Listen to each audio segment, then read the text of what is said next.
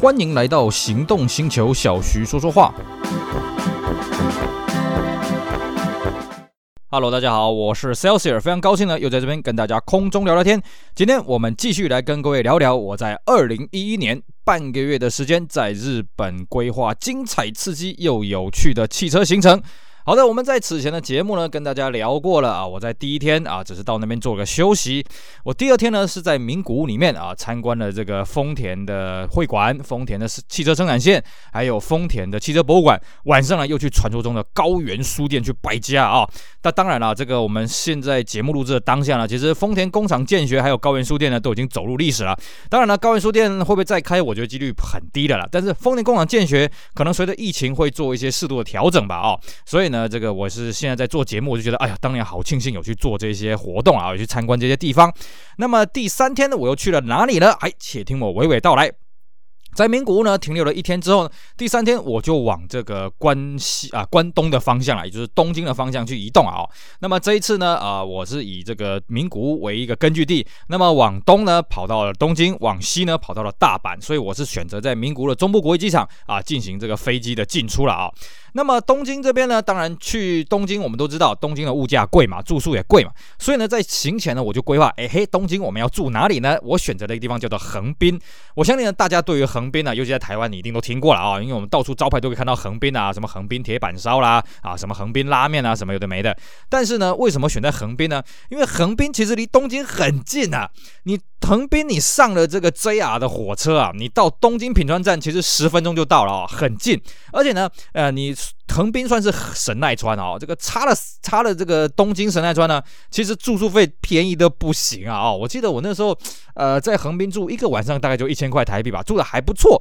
只是呢，我选择的地点有点问题哦，因为那个时候我就傻傻的嘛啊，在网上看看啊哪里离横滨车站近呢啊，走得到的地方 OK OK 啊，然后呢呃这个价格也适中，哎看起来环境也挺整洁的嘛，哈哈。我就住这个啦。结果呢，我当地的车友跟我讲，嗯，你怎么住这边啊？我说啊，就离横滨车站近啊，对不对？这样走路过去方便呢。他说，哎，大哥啊，这边可是风化区呢。我说风化区，你不要吓我好不好？反正我是半信半疑啦。总之呢，第三天一早，我就先从名古屋车站呢搭所谓的新干线啊，到了这个所谓的神奈川横滨这边了啊。呃，这个中途有没有转车，我是不是很确定啊？总而言之呢，啊，这个新干线，我相信是各位呢到日本呢一定会想要搭的东西啊。当然，我们现在台湾有所谓的台湾高铁，台湾高铁的系统呢也是这个日本的新干线同样系统。不过呢，这个如果你对于台湾的高铁这个有点研究，你就会发现哦，台湾高铁用的是这个七百系的这个新干线啊。那我在日本大到也是七百系，但是七百系的这个列车呢，哎，跟台湾列车又不大一样啊、哦。台湾的七百系不知道怎么买的，那个日本的七百系，你注意看，它在到站之后呢，那个列车的驾驶员他必须要确认整个月台的情况，他才能发车嘛，对不对？他是不用下车的哦，因为他驾驶室有个车窗可以摇下来，然后他往后看就可以了。台湾可没这个设计，台湾你那个列车这个司机必须要下来确认情况，你再上去。只是我不懂为什么台湾当初在买这个七百系的时候，没有顺便把这个列车的车窗做一个可以开启的设计啊，我是真的搞不懂了啊、那么另外一个是说啊，其实呃我们都知道日本是以新干线来扬名全世界的嘛啊，那为什么日本是发展新干线，反而不是在发展公路呢？这个其实涉及到所谓的这个公路主义跟这个铁路主义了啊。呃，各位会说，哎，不对不对，日本也不是没有发展公路。你看日本的这个高速公路什么很发达，但是各位你看一下日本的交通发展史哦。其实，在一九六四年东京奥运的时候呢，对于日本是一种硬体的飞跃式的一个成长的刺激了啊。当时呢，日本就为了东京奥运去搞了所谓的新干线。但是呢，相对的那个时候并没有因为这个东京奥运的关系，日本的全岛就通高速公路没有。那时候反而是只通了这个名神，而且还不是东名哦，是名古屋到神户，不是名古屋到东京哦，这相当的特别。也就是说了，日本那个时候他们决定用的是铁路为主、公路为辅的一个这个交通的方式啊。像美国，它就是颠倒了。美国你看啊，这个搭火车啊，那个美国火车，别的不用讲了，什么从洛杉矶搭火车到纽约，可能很多人都答不出来，不要说外国人呐，美国人可能都不知道了啊。但是相对的，美国大家都喜欢开公路啊，啊，就是开车这样到处跑啊。这个毕竟要这么讲啊，日本很早以前他们就选择用铁路作为他们的交通运输的主要的工具啊。所以各位也可以看到啊，被日本这个治理过的地方，比方说这个中国大陆的东北啦，或是台湾，其实那个铁路的发展都是相当的完善的了啊。当然后来台湾因为这个受到美国的影响，所以台湾也开始发展了公路的这个运输了啊。所以台湾呃不能说铁路为主，公路为辅，台湾算是铁公。路并进。当然这几年因为这个私家车这个经济发达了哦，所以台湾的这个公路的发啊这个运输网呢，就慢慢有取代这个铁路运输网的趋势啊。不过你去看哦，日本的民用车，日本的消费力再怎么强啊，铁路依然是他们的主要的一个运输的方式。包括呢这个晚近通车是所谓的北海道新干线哦。这边要跟各位讲啊，其实铁路的运输是很花钱的啊。铁路呢，它不能做非常长途的运输，因为它很没效率。但是在日本呢，大家很喜欢去搭铁路，比方说这个从东京搭铁路到北海道去，为什么呢？就是因为日本的铁路主义发达哦。为什么我们讲这个铁路呢？它是很花钱的，因为你 A 点到 B 点，如果你是搭飞机的话，搞飞机的话呢，你只要 A 点有个机场，B 点有个机场，你中间的空气是不用钱的啊，你在空中不用花钱啊，对不对？可是你铁路，你 A 点到 B 点。你不止 A 点要一个场站，B 点要个场站，你 A 点到 B 点中间全部都要一个场站的一个设备的一个成本啊，一个土地的成本。所以呢，铁路的运输成本一定会比飞机来的贵，除非是很短途了啊。但是日本呢，他们还是希望把整个日本列岛串起一一整列的新干线。尤其随着这个最近北海道这个新干线开通之后呢，日本又朝这个目标再迈进一步。当然，他们的目标应该是从北海道最北端一直通到这个鹿儿岛的这个最南端了啊，应该是这个样子啊。但是呃，小弟我对铁路不是很有兴趣，也不是很有研究。只能跟大家讲一点皮毛了啊，所以呢，我去日本的时候，我也特别去观察一下。哎，真的，日本民众啊，你要叫他们开车开个三百、四百公里，他们不要，他们宁可搭这个新干线，因为新干线真的是搭起来又快又舒服。当然呢，我们在此前节目也跟各位讲啊，我有去买这个 JR Pass。那 JR Pass 呢，你搭 JR 系统的东西都可以不用钱，只是有些限制。比方说，我们搭新干线呢，啊，最快速的这个列车我们不能搭，我们只能搭班次比较少。可对我们这些人来讲，反正我们去那边也是玩而已嘛啊，这个班班站暂停的，或者班次比较少也没关系。那么我一早呢就搭这个新干线呢，那搭到这个横滨这边。那么我一开始去 check in，我就觉得，嗯，我这日本朋友应该吓我而已吧？这个火车站旁边荒凉荒凉，说什么风化区，完全看不出来。我这个街道还算是蛮整齐清洁的啊。那我去 check in，把这个东西放一放。那很快呢，我日本车友呢也过来跟我会合，因为呢，哎，这一天我们安排了一个非常精彩的行程，叫做坐监。哎，我相信呢，各位，如果你打“坐监”这两个字，如果你没有选字的话，会变成坐牢啊，不是这个坐，也不是那个监啊，哦，坐是这个座椅的座了啊，那间是那个间隔的间呐啊，不啊，不是那个间隔主导的间啊，是间隔的那个间呐啊，这个时间的间呐，应该这么讲。坐监是什么东西呢？各位，如果你上网查一下就知道，它是日本日本日产的汽车博物馆。不过呢，它不同于丰田的汽车博物馆哦，这个日产的汽车博物馆呢，它基本上是不对外开放了，不像那个丰田博物馆，你只要买了票，一年基本上它没有修馆。你都可以自由自在进去哦。日本日产的博物馆呢，它基本上是不对外开放的，它只有在固定的时间，哎，不是固定的，就是他心情好的时候呢，他会说啊，我们最近呢什么时候有开放？那么大家可以去这个横滨的日产总部那边去搭我们的大巴，我们会接驳你过去这个坐监事务所。那么一次去可能就待个一两个小时，然后再再再开大巴把你接回来。我必须要跟各位讲哦，一两个小时四个字叫做绝对不够。啊，五个字都绝对不够用，因为呢，它里面的展车，我当时去的时候至少有三百台，现在据说已经有四百多台了哦，真的看不完，而且。而且它每一台车都没有上锁。那当时啊，我是因为透过恶势力的关系，我并不是去报名这个日产官方办的活动，所以呃，那个恶势力跟我讲没关系，你就可以把车门打开，里面可以拍照什么干什么了。但是我必须讲了哦，真的是看不完。而且那时候我去的时候是冬天哦，里面的室温大概就六度哎呀，冷到炸掉。那我当然了啊，这个既然是恶势力嘛，对不对哦？我就消张一点。我那时候还干嘛呢？我还带充电器去。我相信各位呢，在拿这个电子产品应该有发现哦，在寒冷的地方呢，很快就没电。我也知道呢，我的相机虽然我那时候带了一堆电池啊，但是应该相机的电力很快就消耗殆尽，所以那时候我还带充电器去现场去充啊哦，啊也的确真的我在现场大概待了三个小时啊，有充饱一颗电池，而且那颗电池也起到了关键的救命作用。不过呢，这是因为我有恶势力的关系了啊，我们当然是非常感谢这个恶势力，让我们可以这样进进去这坐监事务所自由自在乱拍一通了哦。所以呢，这个基本上那边的车子，如果你要简单走马看花看完了，至少要三个小时。如果你每台车都要拍的话，我看这个七八个小时应该是跑不掉了哦。那当然那一天。我因为时间关系，我就尽量硬拍啊，妈这个呃，这个尽量能拍就拍啊。但还有很多车他没有展示出来哦，他还在整备啊，还在干什么的。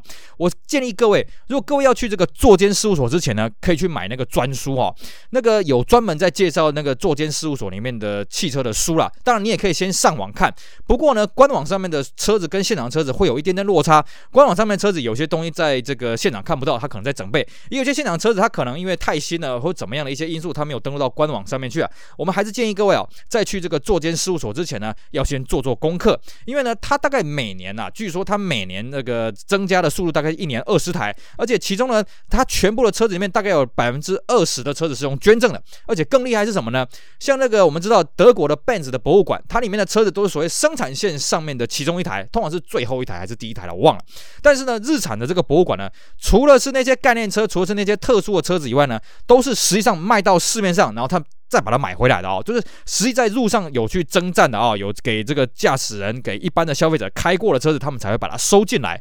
我个人是比较欣赏这种玩法，因为我觉得这样子这个车子它在外面有绕过，它比较有故事性啊。当然这是见仁见智，而且呢，它在这个坐监事务所，它还有一个次展厅了啊。主展厅跟次展厅，次展厅不一定会对外开啊、哦。我们也有人说他去的时候次展厅没开，也有人说去的时候次展厅有开。次展厅里面开的车，呃，里面放的车子哦，也不是说什么非常特别的车子啊。我我现在看不太懂，他什么车子会放在次展厅。总而言之啊，你要把主展厅跟次展厅这个稍微逛完了，大概两三个小时跑不掉。你要仔细的看完了，七八个小时跑不掉了啊、哦。当然，因为我那一天呢时间有限，所以我也是挑重点啊、哦、来这个欣赏了啊、哦。那我们这边呢就跟大家也是一样挑重点来介绍一下里面有什么非常值得看的车子啊、哦。首先呢，就是所谓的打斗上的匪痛啊，斐痛这个拼法呢，跟 Volkswagen 那个大轿车匪痛一样哦。我们要跟各位讲，匪痛这个名词，它原本是哎，好像希腊神话的太阳神马车，所以在日呃，在当年这个汽车刚发明的时候，很多车子它的。这个早期的作品都叫做匪痛啊，因为当时车子是一个很梦幻的、遥不可及的一个东西嘛。那达多上的匪痛呢，呃，就跟我们这个此前的节目跟大家介绍到，日本丰田博物馆有展出这个达多上十六，其实同一个系列的车子了啊。那达多上的历史呢，我们当时有跟各位稍微讲过了，我们这边就不多说。只是呢，作监这边放的达多上非常的多，这种都是二战以前的达多上哦，非常的多，我也不知道他们从哪里挖出来了，相当不简单。当然了，对于日产重要的，像我们之前介绍过这个尼桑奥斯汀哦，就是。二战之后呢，日产跟这个英国的奥斯汀做技术合作啊，这个 CKD 生产他们的奥斯汀的车型呢，啊也摆在那边。那还有就是这个这个日产另外一个支部啊，哦，所谓的另外一个支部是什么呢？我们都知道，日本当时还有另外一个车厂叫做 Prince。那么 Prince 跟日产呢是在一九六零年代进行合并了啊。那么 Prince 的前身呢叫做 Tama 哦，Tama 等于是在二战之后呢啊做了这个电动车。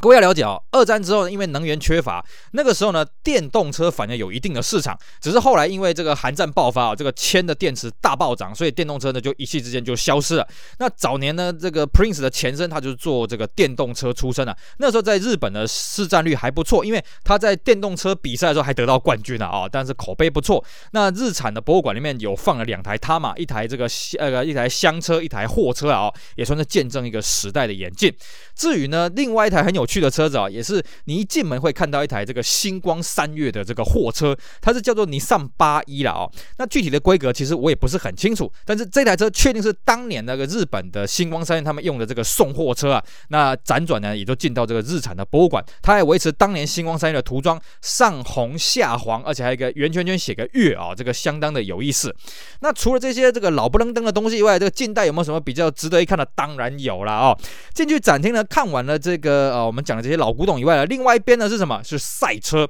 赛车小弟我真的是研究的不多了啊，知道的也是一点皮毛。但是以我这种这个粗浅的认知呢，有些车一定要看，比方说什么 R 三九零 GT One。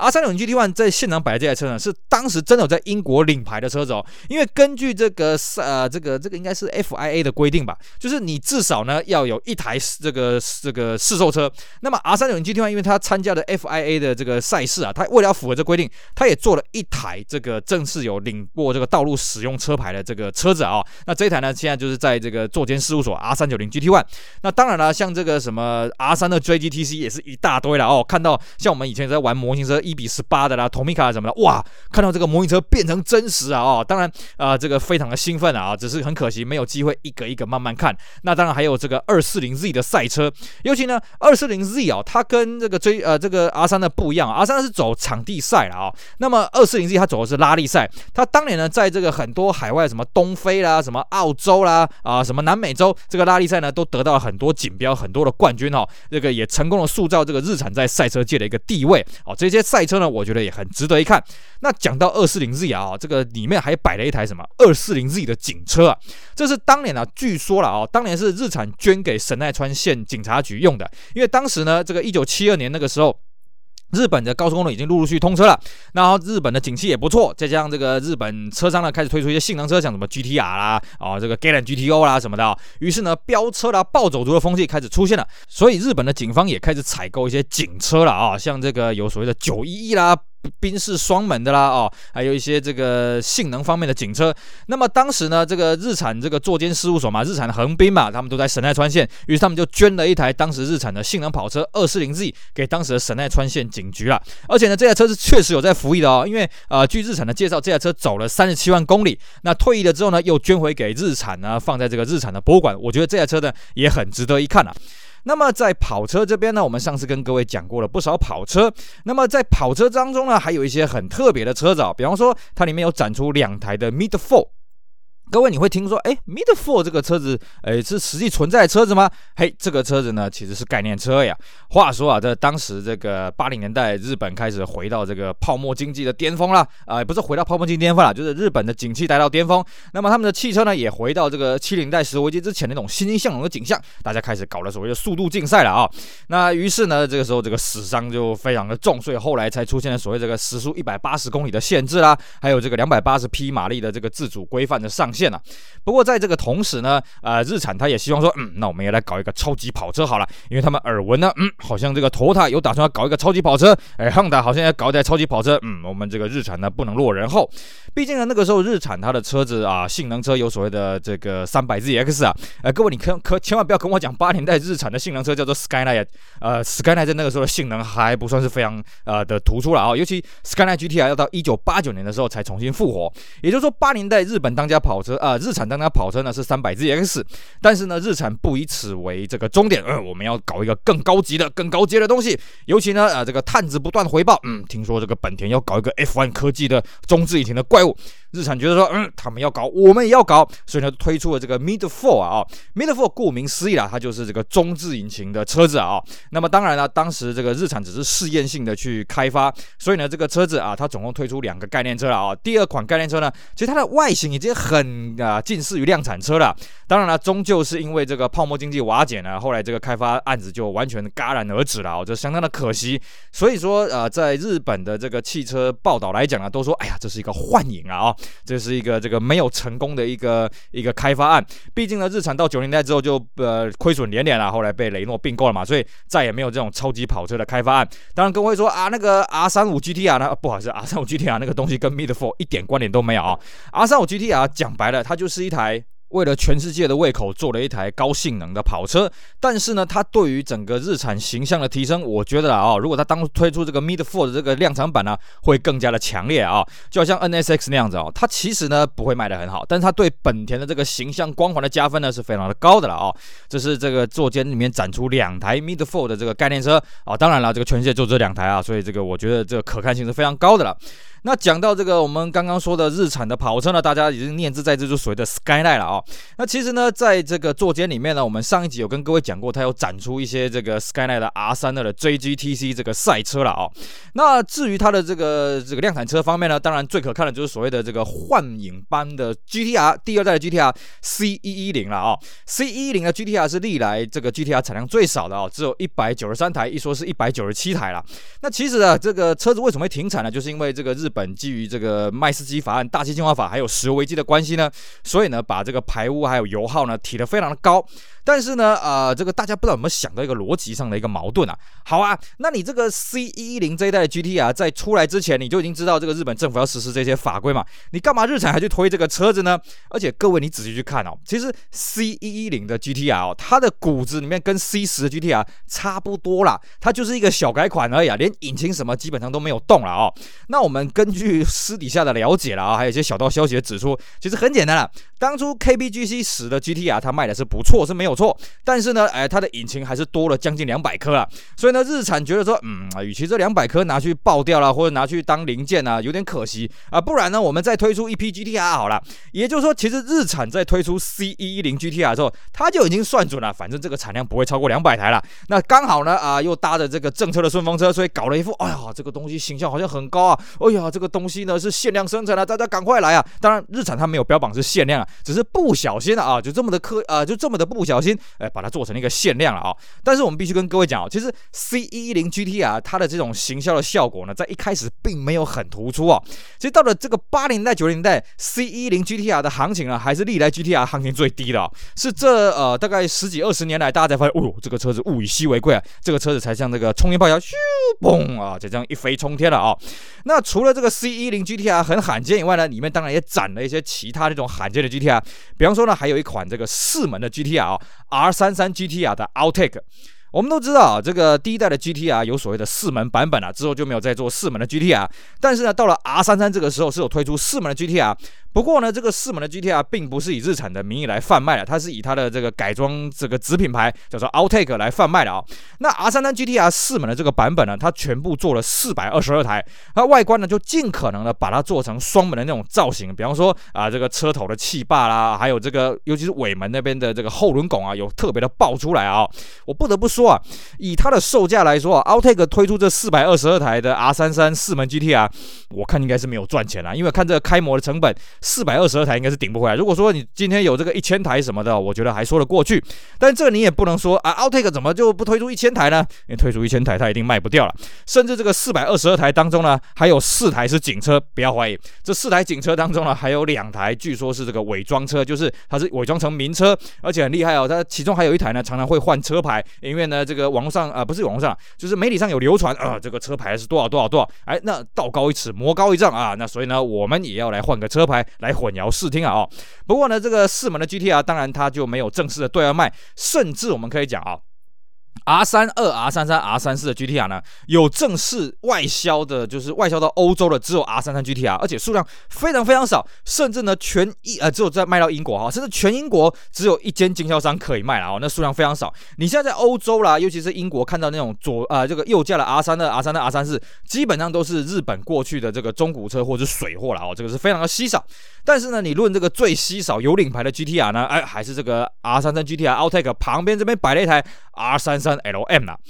R 三三 LM 这个车子呢，跟我们上一次跟大家介绍 R 三九零 GT One 一样，它都是为了符合这个赛车，应该是 FIA 的规定啊，它必须要有一台这个至少要有一台这个试售车，所以它据说 R 三三 LM 做了两台的试售车了啊。那么在座间展示出来这台 R 三三 LM 呢，呃，这台当年真的有在英国实际有领牌了啊。当然这个是非卖品啊，因为这个售价当时好像说要几千万还是几百万镑啊，我不是非常确定，但是呢，啊，这个应该是没有正式卖出去。那么这一台呢，当然就是比照当年的利曼赛车的规格下去打造了啊，各种规格什么的都跟我们试售版的 R33 这个差距甚远。那么这一台呢，也算是在这个研究 GTR 算是一个神兽等级的车了啊，毕竟呢，它是真的有上过路的，而且就这么一台而已。那么讲到这个神兽等级的 GTR 呢，在旁边再过去一点呢，还有一台啊、这个最后一台这个直列六缸引擎的 GTR 了。哎，大家想到了没？没错，就是 R34 的林去秋波了哦。最后一批所谓的 NUR 的版本啊，R34 Skyline GTR 的 NUR。那 NUR 的版本又分成 V Spec Two NUR 跟所谓的 M Spec NUR。当然它的这个规格有稍微一点不同。那么 R 啊这个 M Spec 跟 V Spec Two 的 NUR 加起来总共限量一千台。据说了哦，在开卖当天就唰就这样子完售了啊，这个完全不为景气的影响，并且呢，受到这个 R 三四 NUR 的这个完售的关系呢，所以这 R 叉七啊啊，在日规啊卖到这二零零二年最后一批的时候呢，也推了一个 Spirit R 限量一千五百台啊，这虽然没有当天就完售了，不过好像卖了三个月也卖完了啊，证明说呢，日本虽然泡沫经济瓦解到那个时候大概已经快十年了啊，但是民间对这种跑车的这个这个回响啊，还算是蛮蛮激烈的啊。那当然 R 三四 NUR 这个车是没有正式外销到日本以外的地区啊，甚至它的模型车啊，当年这个 Auto R 一比十八呢，也是号称限量一千台啊。那这个当年我也弄到了一台这个一比十八的 Auto R 的一比十八模型车，所以呢，那天看到这个实车，我有相当的感动，终于看到了实车啊，这是值得膜拜的车子。当然了，我们讲这个 Skyline 呢，我们一般人大只是比较了解说所谓的 R 三的 R 三三跟 R 三四了啊，所以我相信呢，到了座间事务所这边，大家会特别关注 R 三三、R 三四、R 三二这三台 GTR 了啊。但是其实我们必须这么讲啊，Skyline 这个车系发展到 GTR 并不是它最辉煌的时候。哎，你会说不对啊阿三的 GTR 不是在那个什么澳洲的 Bathurst 那些比赛什么那个技压群雄，还被那个澳洲的比赛那个限制规范让他没办法参赛吗？没错了，R 三的的确，他在这个日本的 JGTC 也好，他在这个海外的一些比赛场地也好呢，他的战功是很彪炳的。可是呢，历来 Skyline 最让人津津乐道的这个战功呢，倒不是 R 三的之后的那个事情，是什么时候呢？其实是第二代，哎，我算一下啊，应该是第二代，对，第二代的 Skyline。第二代 Skyline 的代号呢叫做 S 五十啊，哦，那个时候就各位觉得说，嗯，那个时候不是很久吗？对，一九六零年，那个在座间事务所呢有一台这个 Skyline 的这个 S 五四 R 啊，底盘代号是 S 五四 R 的 Skyline 赛车，那台赛车呢非常值得一看，为什么呢？因为它当年啊让日本人见识到，哇，原来我们日本车可以挤压这个海外的势力啊，哦。日本的这个赛车比赛主要是从一九六三年开始的啊，就是引进了所谓的日本 GP 啊。那当然在那个时候呢，日本车子啊，你说从战后开始发展到那个时候也不到二十年了，所以日本在赛车的这个研究呢算是有限。也就是说，在最早的那个日本 GP 上面了啊，这个还是以外国车独领风骚，尤其什么，尤其保时捷。所以那个时候呢，日本人对于保时捷呢，哇，有一个非常敬仰啊，非常这个这个高不可攀的一个感觉。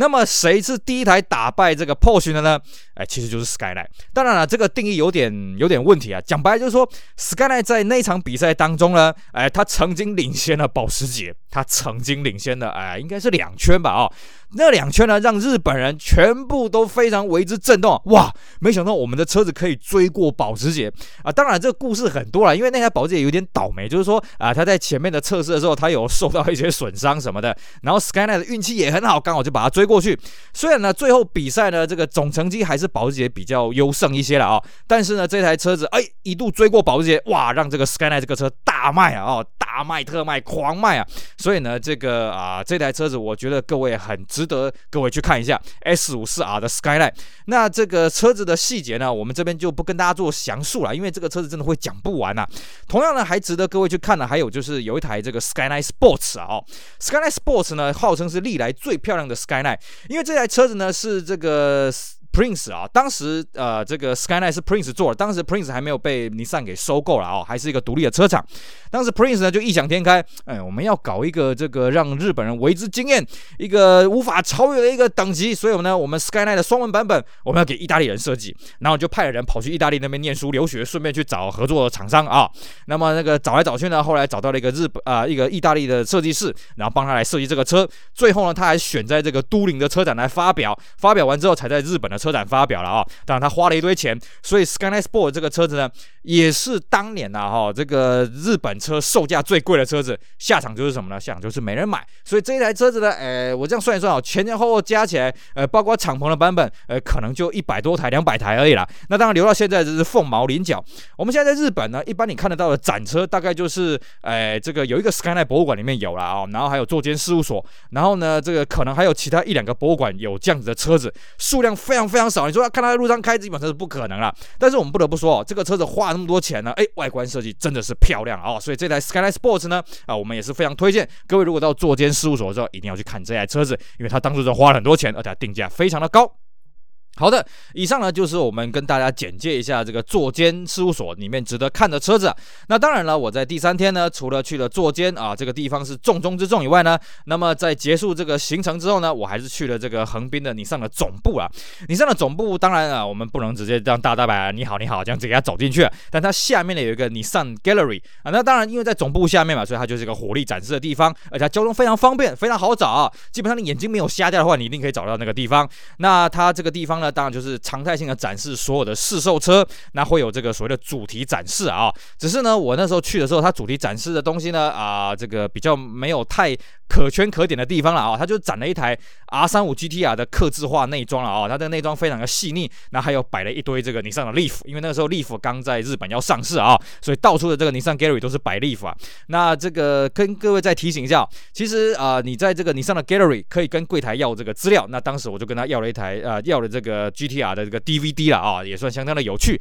而且呢，当然里面的车子呢，每台车都是可以开车门的啊，每台车可以坐进去啊，自己这样子研究一下啊。可惜那个时候已经晚上，他准备要闭馆了，所以我赶快呢啊，这个走马看花，刚刚看到处看一看啊，拍一拍照片。那在那个时候，他的户外还有展示一些 K car，一些啊这个排气量比较小的这种白牌车了啊。只是那个时候已经打烊了，所以那个车门都是上锁的，这个是有点可惜。OK，好，以上呢就是我们今天节目内容，跟大家聊一聊坐间事务所里面剩下值得看的车子，也不说剩下值得看的车子，它值得看的真的很多了哦。我们这这两节节目就是挑中了跟大家讲。那最后呢，跟大家附带提一下这个横滨的你上 Gary 啊，这个地方呢非常的好找，我也是蛮推荐各位可以去那边走马看花一下啊，这样你就不用跑日产的展示间了。当然，如果你要去拿行路资料的话，你还是得去日产的展示间了，因为呃，我记得这个尼桑 Gallery 那边是不提供行路资料，它是提供一些电子的资料而已啦哦。好的，以上呢非常感谢各位收听啊、至于我们在第四天呢啊、到底去了什么有趣的地方，又有什么有趣的收获呢？嘿嘿，我们就留在下一集继续跟大家好好的分享喽。以上再次感谢各位收听，也希望大家继续支持我们其他精彩的节目内容。我是 sales，我们下回再聊，拜拜。